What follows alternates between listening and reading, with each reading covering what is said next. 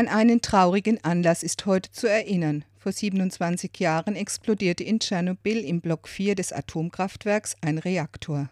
Seither ist ein Areal, sechsmal so groß wie Hamburg, Sperrgebiet. Nur mit besonderen Schutzanzügen darf man sich in die Nähe begeben.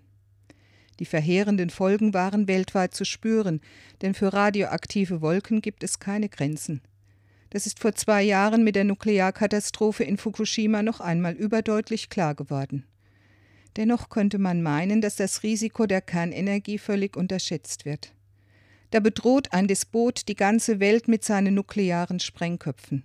Die Diskussionen über die Atommülllagerung in Gorleben gleichen einem Getändel, und ob die Kernenergie tatsächlich friedlich zu nutzen ist, ist eher zweifelhaft.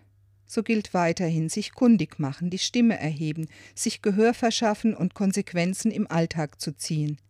Die Frage, dürfen wir alles machen, was machbar ist, stellt sich immer wieder und verlangt nach einer klaren Antwort, nicht nur von Politikern.